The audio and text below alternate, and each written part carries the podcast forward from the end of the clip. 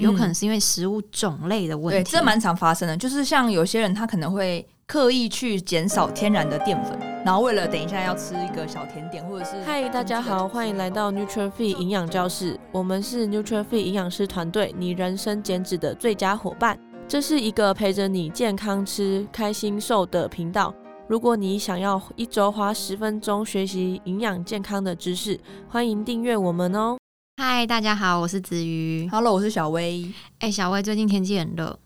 你要讲吃冰的 吗？不是啦，最近天气很热啊，夏天快到了，对不对？对对，那夏天的时候，我发现很多人就会开始在意身材。嗯你会吗嗯 我好像还好，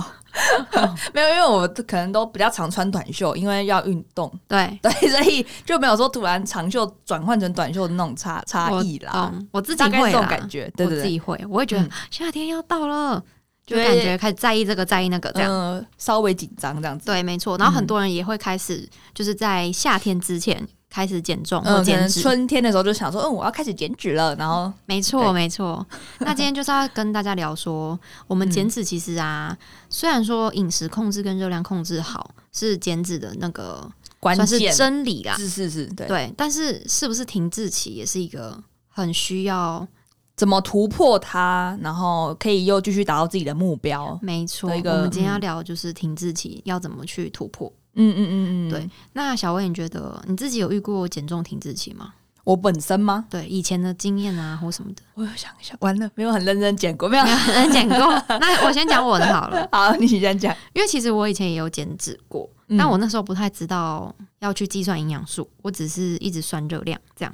大学的时候，嗯然后我那时候热量吃到一千一、一千二，其实算蛮少的。嗯，因为我身蛮高的，一六八，嗯对，然后我可能那时候就会刻意把自己的食量养小一点，所以我就会觉得做到一千一、一千二我是可以接受。不过后来很快就会遇到停滞期，嗯大概瘦了两三公斤之后就会遇到停滞期，嗯嗯嗯。然后有很多原因啦，因为我也没运动嘛，嗯，然后我也没在算营养素。那我们今天就要讲说，真正遇到停滞期，其实有一些原因，我们可以去自我检视一下，是看你是不是这些原因造嗯成嗯的。嗯嗯。既然子瑜都已经先提到说是吃很少热量造成的停滞期，我们就先聊这个部分，因为有些人认为自己是停滞期，但那未必是，可能怎是么说在一些面向，例如说睡眠啊、运动啊、呃压力、对，喝水、排便等等的面向，你没有调整到，你没有对发现到那是问题，所以你以为自己停滞，但其实没有。对但如果是以刚子瑜自己身上的经验来说的话，嗯热、量都已经赤字的比较多了。嗯，对，那就看还有哪边可以调整。那这个调整方式跟我刚刚说的那几个面向，可能有一些调整的不太一样。嗯那那如果说遇到长期就是有学员他吃的热量是比较低的话，子瑜会建议什么方式？你说遇到停滞期吗？，对，就是以刚刚你自己的例子再啊我会重新先发生的时候，请他检视几个部分、几个嗯，点呐、第一个是喝水，嗯，嗯对，因为有时候我们喝的水太少的时候，我们代谢其实会不太好。对，那到我们底要多少？喝水嘛，嗯假设你现在，因为有些人他减重，他没有刻意去看自己的喝水量，嗯，那我会建议。至少先拿一个杯子看一下你喝一天喝几杯嘛，再来嗯看说我们是不是要做到什么程度。我会建议大概喝到体重的四十，体重乘以四哦十、假设哦我是一个五十公斤的人，那我的四十倍就是两千嗯 CC 的水。那我是六十公斤的人，我的喝水量就是两千四百 CC， 40这是最基本，嗯，乘以四十倍是蛮蛮算蛮高的标准了吧？算是算是，哎、但是以减脂来说，算是正常的标准。，对对对，对对没对错。那有些人可能真的没在注意喝水，嗯这个部分我们先从喝水来调整。好，对嗯嗯嗯，然后第二个是饮食的部分呐、有些人可能会想说啊，我就已经吃很低热量了，每天都吃这么少，但为什么我还是停滞，或是我还是没瘦？有可能是因为食物种类的问嗯对，题。这蛮常发生的，就是像有些人他可能会刻意去减少天然的淀粉。然后为了等一下要吃一个小甜点，或者是精致的吐司、面包等等，没就错，结果他为了卡住热量这件事情，他会、嗯就像子瑜刚刚讲的，可能就没有在算营养素，就对是只是管热量，对造造成他一整天的淀粉来源就都是精致的，例如说早餐蛋饼，对然后午餐再来个就是面包那种 Subway 千金包，对 然后晚餐再吃个什么面，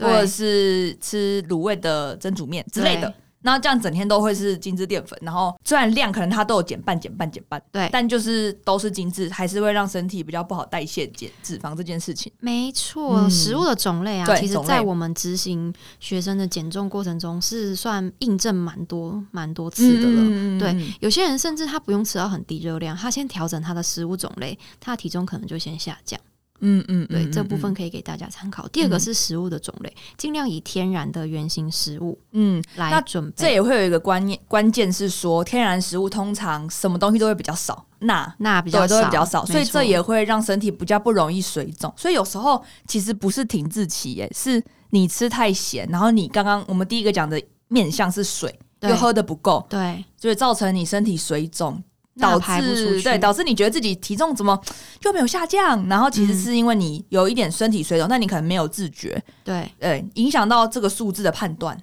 没错。所以大家可能在遇到体重小停滞的时候，嗯先想想这几个面向，然后找出原因，要对自己有一点耐心了。对，先不要放急着放弃，对，就是或者是先不要急着再吃更少。对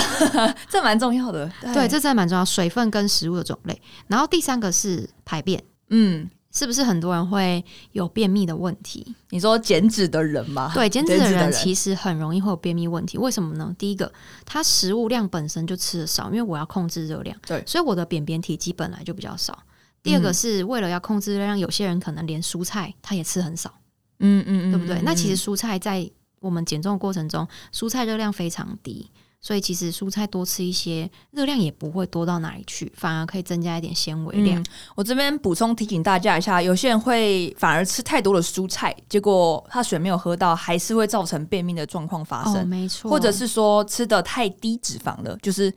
健康餐、健康餐，然后水煮餐。对，这样就没有一体的油脂可以帮助肠道做一个润滑，那嗯，这些排便的这个废物的，就是东西没办法排出我们体外，嗯也会让这个代谢效率受到影响。所以排便的部分呢、啊尤其是便秘，有几个方式啊，一个是确保你的水跟蔬菜有足够，还有嗯就是你的油脂量，尽量不要吃水煮餐，长期下来对于排便呢、还有我们的皮肤、头发其实都会有一些问题，包括女生的荷尔蒙。然后还有一个就是水溶性膳食纤维，之前有一集是在讲嗯对纤维的有种提类，过，那水溶性膳食纤维主要就是健康淀粉嘛，全谷类、根茎类会有的。对，所以这又刚扣回去刚刚讲的，我们要饮食吃天然部分的食物种类原型很重要。嗯嗯对，嗯这是排便的部分。然后第四个才会是运动， 是不是很多人都会觉得我只想靠饮食，我不想要运动？哦，这几个面向，这刚刚讲的一二三四点都很重要。对，没对错，对对对，我们换来讲运动这样子，对，所以所以以至于刚刚你一开始说的经验来说，就是原本一开始都没有加入运动这个，对我以前那时候是完全嗯没运动，我就觉得，哎、饮食不是人家说三呃三分练七分对吃嘛对？那七分吃的话，我当然是饮食优先呐、嗯所以我当时，就没运动，那你后来停滞期之后，你有加进去吗？没有我就放 弃了。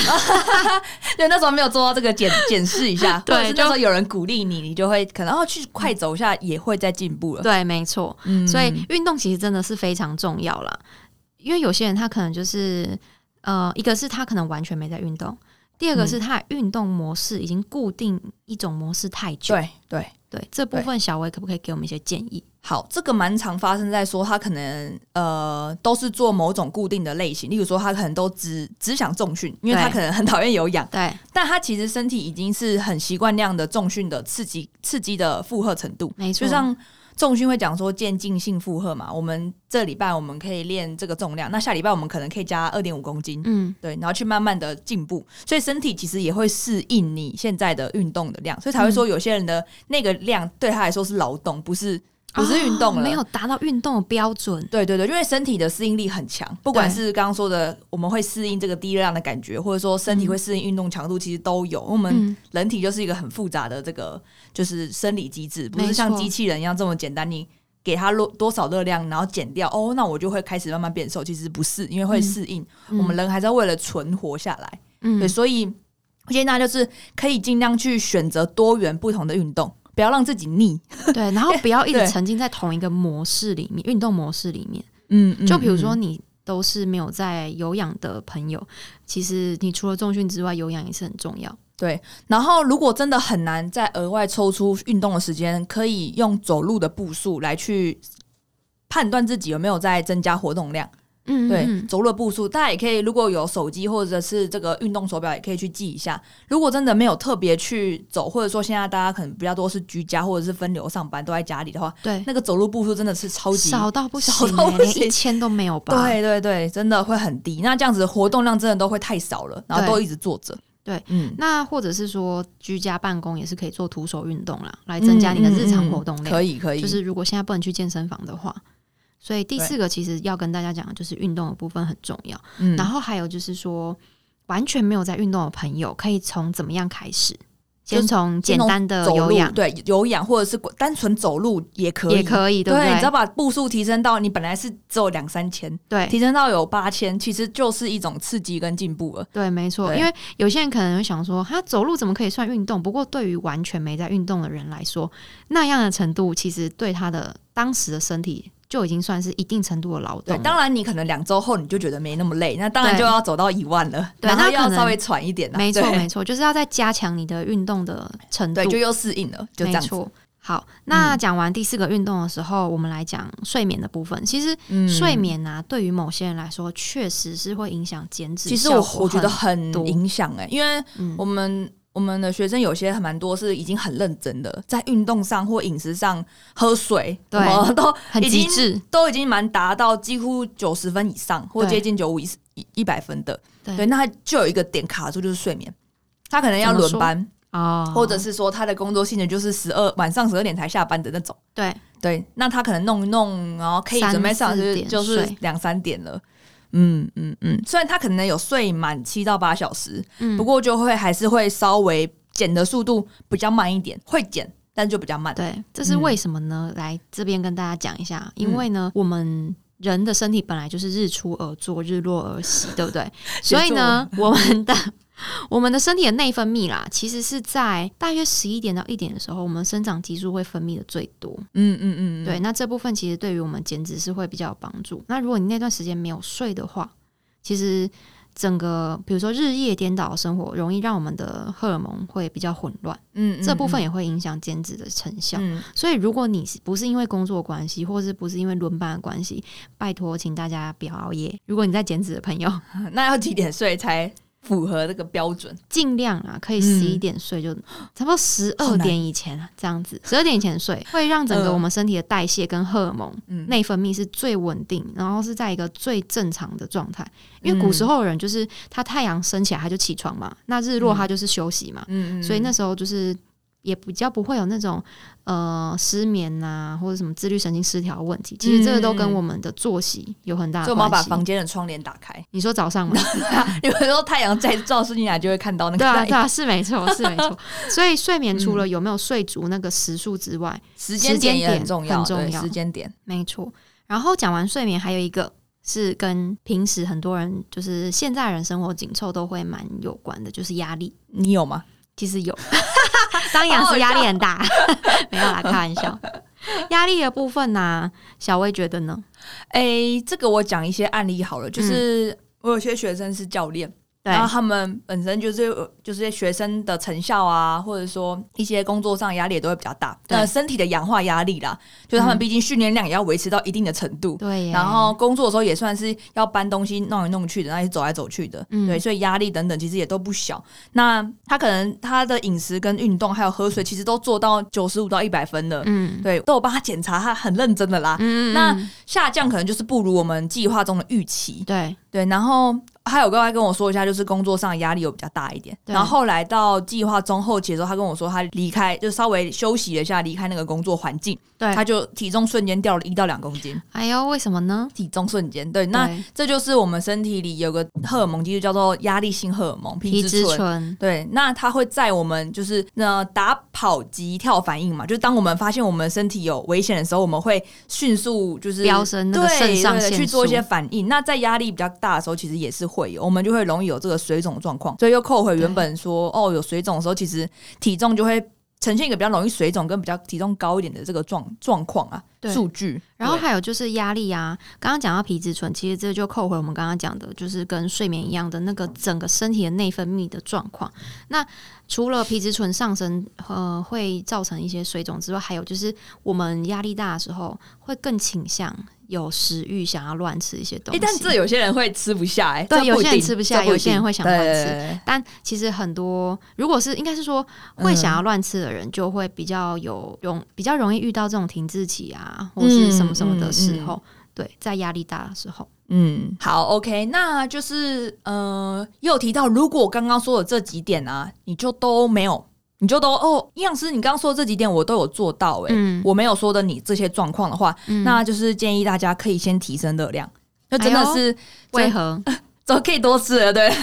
好，这个部分跟大家讲一下。嗯假设啦，我是一个一百八十，不是一百八，一百六十八公分的女生好了。嗯然后呢，我体重五十五公斤，假设，然后我现在吃到一千哦，我都我可能已经瘦了两三公斤，然后我吃到一千，可是我停滞，但我的目标可能是热呃重量要再更往下。那这时候，小魏的建议是我们先把热量往上增加，对不对？对，你刚刚意就思是这样，对，稍微先让身体休息一下，要不然它可能已经维持低热量的饮食，可能将近一个月以上了，对对，那身体又适应了这个热量。对那我们是不是先把热量先调回来一点点，但是也不是到暴吃，就对是调回本来身体所需的，就是 TDE 没错这样子，先让身体休息一下，然后之后再继续做努力。没错。嗯，那因为我们可能吃低热量，假设吃到一千呐这种比较极端一点的热量的话，我们的身体除了会习惯之外，代谢也会悄悄的往下降。嗯，肌肉量也会比较可能容易流失啦，没错，啊对所以这时相候对来说，热量先往上拉，主要就是做一个恢复期。然后我在恢复期的时候，并不是说我可以乱吃，我也是尽量要 吃那健好康的像也是食蛮物，痛苦的， 没有啦，开玩笑。但还是要先维持住至少减下来的两三公斤嘛，嗯对不对？对那我可能把热量拉到一千三或一千四左右，我先做恢复期，但我的食物种类要吃的干净一点，然后我的运动量是不是也不能说哦，我就是很颓维废持，对，就是就要维持差不多的量这样子。对，甚至是可以再多动一点，因为通常你多吃一点，你的热量啊，哎，应该说你的能量比较足够的时候，运动表现是不是也会比较好？通常会，对，嗯通常会，除非真的是都太太累了，身体整个太过度过度疲劳了。嗯对嗯，没错，嗯嗯嗯，就那就真的需要你的休息时间可能再长一点，或者是再多一点点热量。嗯，了解了解。对，我们今天呢、就是整理了几个遇到停滞期大家可以去检视的地方，总共有六个，再帮大家复习一次。第一个是水好啊分，吧，第二个是食物种类，然后再来是排便、运动、睡眠跟压力的控制这几个。大家如果真的有遇到停滞期的时候，可以先检视这几个部分，然后再来决定你是要继续把热量往下加，呃，往下压，还是你要先做恢复期，把热量往上调整。嗯嗯，对，嗯以上几个点供大家参考。如果对有遇到其他问题啊，其实都可以私讯我们的粉丝专业，或者是在底下留言分享。 对对，或者是对， 就是来找我们，对，尤其是减重的部 好哦好分，笑。可以欢迎大家来找我们。好，今天就到这边喽，好，拜拜，大家拜拜，大家拜拜。如果你很喜欢这集的内容，欢迎大家可以在下方资讯栏做浏览哦。感谢你的收听，谢谢你愿意花十分钟在营养健康这件事情上面。如果喜欢我们的频道，记得订阅且给我们五颗星的评价哦。如果有任何的疑问或是回馈，欢迎来到我们的 IG 留言私讯我们哦。